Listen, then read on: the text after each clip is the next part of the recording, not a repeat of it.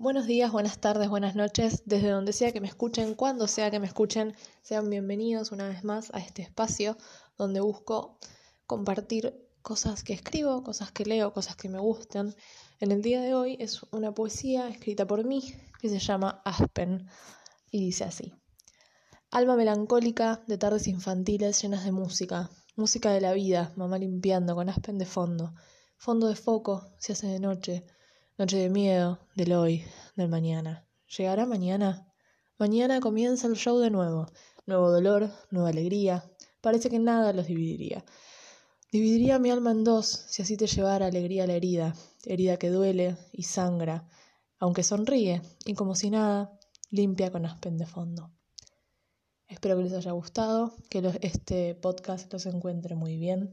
Les mando un beso grande y los espero nuevamente.